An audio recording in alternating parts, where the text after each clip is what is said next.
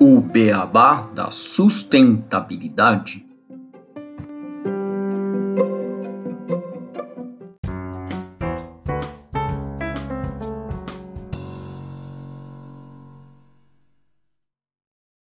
Bem-vindos ao podcast O Beabá da Sustentabilidade. Este é o episódio 57 PL do Veneno. E hoje estamos aqui eu e o Renato Gatti para discutirmos este tema. Tudo bem, Renato? Como está você? Olá, Gustavo, tudo bom comigo e com você? E olá a todos os nossos ouvintes. Bom, Renato, e para começar esse episódio, eu queria falar sobre um assunto que inicialmente pode parecer que não tenha a ver com o tema do episódio, mas que vamos ver mais para frente que é algo que tem totalmente a ver com o tema, que é o conflito de interesses, que é a situação gerada quando há um confronto entre os interesses públicos e privados, que pode comprometer o interesse coletivo ou influenciar de maneira imprópria o desempenho da função pública. No Brasil, entrou em vigor em 1 de julho de 2013 a Lei 12813, aprovada em 16 de maio de 2013, conhecida como Lei de Conflito de Interesses. Ela define as situações que configuram esse tipo de conflito durante e após o exercício de cargo ou emprego no Poder Executivo Federal. E além do conflito de interesses, que pode ser também entre outros entes, né? não só o Poder Executivo, Existe também conflitos de interesses que podem ocorrer no poder judiciário ou mesmo em autarquias. Renato, tem também outro conceito que a gente gostaria de passar um pouco antes de falar sobre a PL, não? Isso, Gustavo, que é o conceito de segregação de função. E o que, que é essa segregação de função? É um princípio básico de controle interno que é essencial para sua efetividade. Ele consiste na separação de atribuições ou responsabilidades entre diferentes pessoas, especialmente as funções ou atividades-chave de autorização, execução, aprovação, registro e revisão ou auditoria. Ele evita fraudes e mitiga conflitos de interesse, porque descentraliza o poder, estabelecendo independência para as funções de execução operacional, custódia física e contabilização. Ninguém deve ter sob sua inteira responsabilidade todas as fases inerentes a uma operação. Então é um conceito bem importante da gente trazer aqui. Daqui a pouquinho eu acho que os ouvintes vão entender porque que a gente está falando desses conceitos, né, Gustavo? E temos mais um. Sim, por enquanto a gente parece aqui um podcast sobre compliance, sobre controles internos, mas vamos mostrar que realmente a gente está falando de sustentabilidade. Lembrando que governança do ESG faz parte de toda essa agenda de sustentabilidade. Não que ESG é apenas sustentabilidade, já falamos isso, mas é um aspecto muito importante para o desenvolvimento sustentável. Sim, e você falou de USG, o próximo conceito, ele está muito ligado com o ESG, porque o ESG ele tem um foco muito mais nessa atividade que é de mitigação de riscos do que a sustentabilidade como um todo, que a sustentabilidade busca o desenvolvimento sustentável. Mas vamos falar um pouco do que é mitigação de riscos. Mitigar é o verbo que significa tornar algo mais leve, aliviar. Então, mitigar riscos é nada mais do que as estratégias que são adotadas por uma organização, que ela pode ser o Estado, pode ser um ministério, pode ser uma empresa, para identificar potenciais riscos e ameaças operacionais ou processuais advindos da tomada de decisão e atuar de forma a minimizar os seus impactos nas suas operações ou nas atividades que essas operações vão executar no ministério ou no caso do estado, né, que são as operações gerais de comércio, econômicas, as operações da sociedade como um todo. Mas por que falar desses temas quando o episódio é sobre a pele do veneno? Bom, Gustavo e ouvintes, a gente está trazendo tudo isso porque no dia 9 de fevereiro desse ano, 2022, foi aprovado na Câmara dos Deputados, por 301 a 150 votos, o texto base do projeto de lei 6299 de 2002, é um projeto já que está há 20 anos aí transitando na Câmara, Senado para aprovação. Esse projeto ele altera a Lei 7802 de 11 de julho de 1989, que trata desde a pesquisa até a comercialização, os registros e a fiscalização de agrotóxicos. Conhecido como PL do veneno, e por isso o título desse episódio, ele modifica a maneira como os agrotóxicos são aprovados, e essas mudanças acabam incorrendo neste tipo de problema conflitos de interesse, falta de segregação de funções, de forma a gerar riscos gigantescos de aprovações de substâncias que, se esses controles estivessem sendo executados, não seriam aprovados. Esse projeto de lei preocupa entidades ambientais e de saúde e aumenta o poder do Ministério da Agricultura no processo de autorização para novos agrotóxicos. E Gustavo, vamos detalhar um pouquinho mais essas mudanças? Quais que são as principais previstas? Bom, uma das primeiras mudanças é exatamente a palavra agrotóxico. O projeto, os produtos eles recebem o nome de pesticidas, pois segundo o relator, o deputado Luiz Nishimori do PL do Paraná, o termo agrotóxico seria depreciativo. Já um segundo ponto, e é o que abrimos a nossa conversa com vocês hoje, é o que chama muito a atenção, é a responsabilidade da aprovação dos agrotóxicos ficar nas mãos do Ministério da Agricultura. O artigo 3 da atual lei, né, ele determina que os agrotóxicos só podem ser produzidos e utilizados se previamente registrados em órgão federal, de acordo com as diretrizes e exigências dos órgãos federais responsáveis pelos setores da saúde, do meio ambiente e da agricultura agricultura. Assim, no modelo atual de trabalho, ele envolve também a Anvisa, que é a Agência Nacional de Vigilância Sanitária, e o IBAMA, o Instituto Brasileiro do Meio Ambiente e dos Recursos Naturais Renováveis, que está embaixo do Ministério do Meio Ambiente. E a alteração ela promove um desmonte desse atual sistema de regulamentação tríplice. Isso. Segundo uma análise, Gustavo, feita pela Fiocruz em 2018, ela afirma que esse modelo de três entidades é uma estratégia que minimiza a possibilidade de as agências agirem para atender exclusivamente aos interesses econômicos do setor regulado. Os pesquisadores da Fiocruz eles disseram ainda que com as mudanças feitas pelo projeto de lei, que vai colocar toda a responsabilidade nas mãos do Ministério da Agricultura, a Anvisa e o IBAMA passam a ter um papel meramente consultivo, abrindo possibilidades para que as decisões que deveriam ser técnicas estejam nas mãos do mercado. E outro ponto que a PL altera é a instituição de um registro temporário, ou seja, os produtos que eles ainda não foram analisados nos prazos previstos no projeto de lei, eles podem ganhar um registro temporário que seria concedido exclusivamente pelo Ministério da Agricultura. Porém, desde que esses agrotóxicos estejam registrados para culturas similares ou para usos ambientais similares em pelo menos três países membros da OCDE, a Organização para a Cooperação e Desenvolvimento Econômico, e que adotem nos respectivos âmbitos o Código Internacional de Conduta sobre a Distribuição e Uso de Pesticidas da Organização das Nações Unidas para Alimentação e Agricultura. Essa demanda atende um pedido da indústria que critica a demora para a liberação dos agrotóxicos, um processo que hoje pode levar até oito anos e que é caro caro e burocrático. Atualmente só existe registro temporários para fins de pesquisa e experimentação. A análise de um produto final que irá às lojas ela pode demorar então de 3 até os 8 anos que a gente falou. Uma outra mudança é que os prazos para análise e punição por demora também são alterados. O projeto estabelece prazos de até dois anos para inclusão e alteração de registros para o uso do produtor, para pesquisa, exportação, importação e comercialização e prevê ainda pena de responsabilidade aos órgãos federais responsáveis pela atividade, se os prazos não forem cumpridos. Atualmente, existem prazos determinados pelo decreto 4074 de 2002 que regulamentou a lei em vigor, mas não há punição prevista.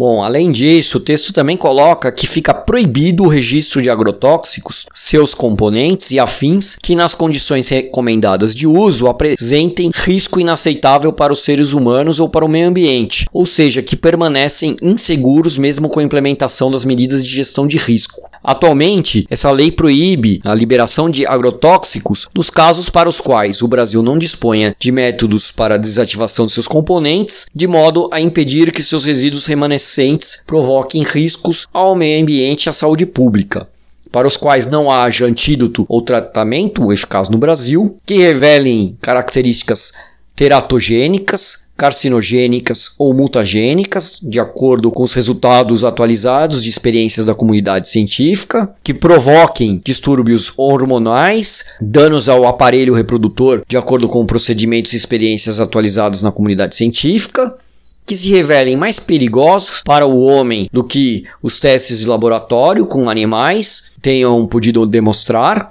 segundo critérios técnicos e científicos atualizados, ou cujas características causem dano ao meio ambiente. O projeto também deixa somente a cargo do Ministério da Agricultura a instauração de procedimento de reanálise de um registro, e somente se organizações internacionais alertarem para os riscos de agrotóxicos. Hoje, as entidades da sociedade civil legalmente constituídas para a defesa dos interesses difusos relacionados à proteção do consumidor, do meio ambiente e dos recursos naturais, partidos políticos e entidades de classe podem requerer o cancelamento do registro de um produto, o qual pode passar por uma reavaliação. Segundo a Articulação Nacional de Agroecologia, a ANA, foi assim que se chegou à proibição do paraquat, agrotóxico associado à doença de Parkinson, em 2020, determinada pela Anvisa. É, o PL determina que estados, Distrito Federal e municípios podem legislar supletivamente sobre o uso, a produção, o consumo, o comércio e o armazenamento dos agrotóxicos, seus componentes e afins, caso estejam cientificamente fundamentados. Atualmente é permitido aos estados e o Distrito Federal legislar sobre o tema, além de deverem fiscalizar o uso, consumo, comércio, o armazenamento e o transporte interno dos agrotóxicos. E por fim, né, as principais mudanças desse projeto de lei, ele autoriza a prescrição de receituário antes da ocorrência de praga e a recomendação de mistura em tanques de agrotóxicos quando necessários ambos sob responsabilidade do engenheiro agrônomo, o que a lei atual não prevê, né, nenhum dos dois casos. O projeto não aborda também propaganda em nenhum momento. Atualmente, as propagandas de agrotóxicos devem ter advertências sobre os riscos do produto à saúde de pessoas, animais e meio ambiente.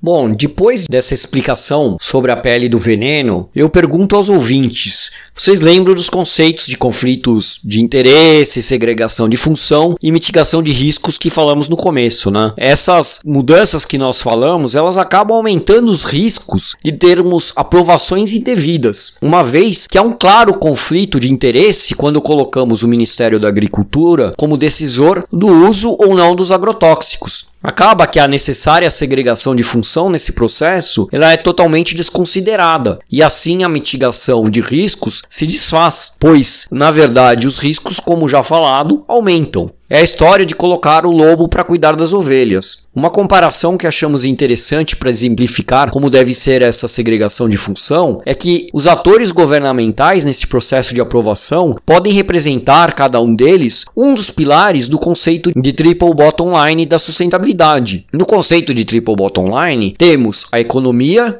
a sociedade e o meio ambiente, sendo uma escala, onde um está contido no outro. Se fizermos uma analogia para esse processo de aprovação de agrotóxicos, o Ministério da Agricultura seria a economia, a Anvisa, a sociedade e o IBAMA, o meio ambiente. Para ser sustentável, então, um agrotóxico deveria ser bom para a economia, para a sociedade, de forma a não influir na saúde das pessoas negativamente, e para o meio ambiente. Isso mostra que a aprovação dessas substâncias deveria ser nessa ordem, iniciando-se pelo Ministério da Agricultura e finalizando-se pelo IBAMA, de forma a garantir que o mesmo esteja de acordo com os três pilares e assim seja algo realmente positivo e sustentável.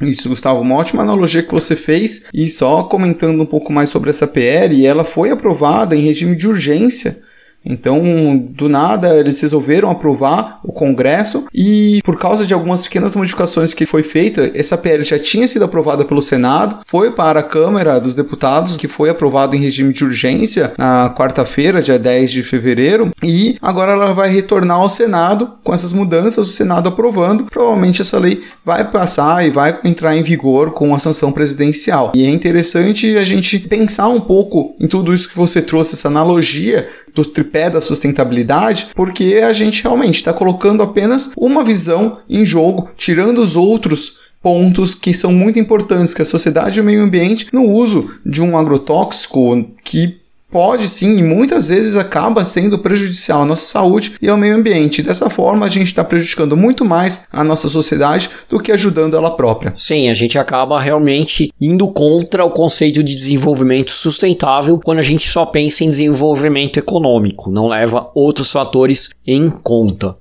Isso. Bom, Gustavo, então acredito que a intenção desse episódio era alertar os nossos ouvintes para essa PL, trazendo alguns textos, né, em pouco o que teve essas modificações agora e esperamos que esse projeto não avance. A gente possa, de alguma forma, como sociedade civil organizada, assinar ou solicitar ao Senado para que esse projeto não avance e seja de fato mudado várias coisas, porque, igual a gente comentou, está indo contra o desenvolvimento sustentável. Mas acho que a gente pode ir para as nossas curiosidades, Gustavo. Vamos lá.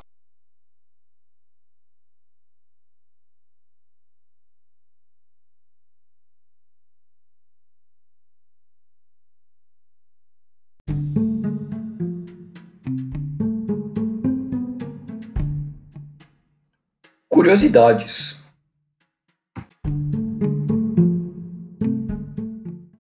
Você conhece a classificação dos agrotóxicos atual da Anvisa em relação à toxicidade? Bom, a classificação dos agrotóxicos utilizadas para fins de registros e reavaliação pela Anvisa é baseada no grau de toxicidade dessa substância, tendo assim de categoria 1, 2, 3, 4, 5 ou os não classificados. E ele traz uma figura que pode representar ou um perigo, que geralmente é uma caveira, né, mostrando que é uma substância perigosa ao uso, ou um sinal de cuidado, de acordo com a sua toxicidade, sendo a categoria 1 extremamente tóxico, a categoria 2 altamente tóxico, a categoria 3 moderadamente tóxico, a categoria 4 pouco tóxico e a categoria 5 improvável de causar dano agudo. E também ele classifica em cores de qual que seria esse grau de toxicidade, sendo a categoria 1 e 2 vermelho, a 3 amarelo, a 4 e 5 azul e os não classificados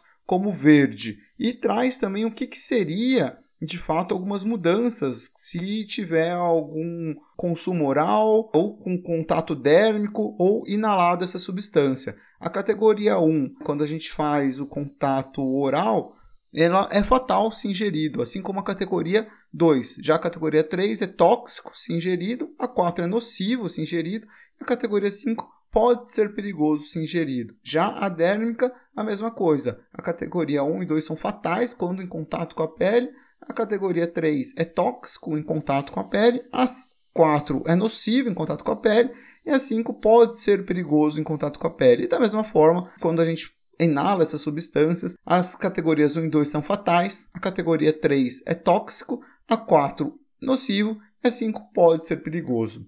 Segundo o INCA, que é o Instituto Nacional do Câncer, os agrotóxicos são produtos químicos sintéticos usados para matar insetos, larvas, fungos, carrapatos, sob a justificativa de controlar as doenças provocadas por esses vetores e de regular o crescimento da vegetação tanto no ambiente rural quanto urbano. Estes produtos têm seu uso tanto em atividades agrícolas como não agrícolas.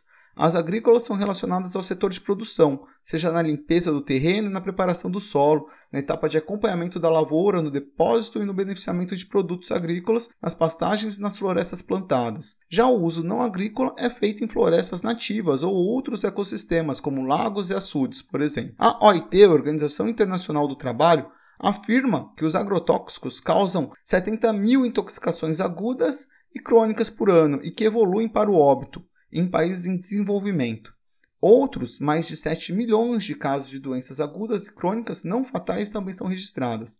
O Brasil vem sendo o país com maior consumo destes produtos desde 2008, decorrente do desenvolvimento do agronegócio no setor econômico, havendo sérios problemas quanto ao uso de agrotóxicos no país como permissão de agrotóxicos já banidos em outros países e venda ilegal de agrotóxicos que já foram proibidos. A exposição aos agrotóxicos podem causar uma série de doenças dependendo do produto que foi utilizado, do tempo de exposição e quantidade do produto absorvido pelo organismo, como a gente trouxe a classificação ali que a Anvisa gera para esses produtos. E é importante considerar que os principais afetados são os agricultores, pecuaristas, agentes de controle de endemias trabalhadores de empresas desintetizadoras e trabalhadores das indústrias de agrotóxicos que sofrem diretamente os efeitos dos agrotóxicos durante a manipulação e aplicação. Toda a população também está suscetível a exposições múltiplas a agrotóxicos por meio de consumo de alimentos e água contaminada, e gestantes, crianças e adolescentes também são considerados um grupo de risco devido a alterações metabólicas, imunológicas ou hormonais presentes nesse ciclo da vida. Bom, é importante a gente falar de todos os efeitos que os agrotóxicos têm sobre as pessoas, principalmente em relação à saúde, como a gente trouxe nessa curiosidade, para mostrar realmente, primeiro, a importância que a gente tem que a Anvisa e, também o IBAMA estejam envolvidos nas aprovações, e, em segundo ponto, demonstrar que são substâncias que precisam ser muito bem analisadas e não ter apenas um aspecto econômico devido ao tamanho problema que ela pode gerar, porque pode gerar problemas econômicos do outro lado, com quantas pessoas que ficam doentes com câncer, né? O câncer é uma doença cara, mata e a gente tem tudo isso como custo e a gente vê um instituto como o Instituto Nacional do Câncer que analisa os agrotóxicos. Com certeza, Gustavo, tema muito importante ser discutido e vamos trazer muito mais ele aqui para vocês ouvintes. Então, queria deixar aqui o meu muito obrigado por este episódio. Espero que todos os ouvintes gostem e corram atrás aí para a gente tentar de alguma forma alterar este projeto de lei. Reforço para que vocês, ouvintes que gostem do nosso conteúdo, busquem a gente, entrem no nosso site, enviem mensagens caso queiram se comunicar conosco por nosso e-mail ou pelo nosso Instagram. Siga a gente nas redes sociais e até o próximo O Beabá da Sustentabilidade. Valeu, Renato. Eu reforço as suas palavras e aqui o Beabá é sustentável.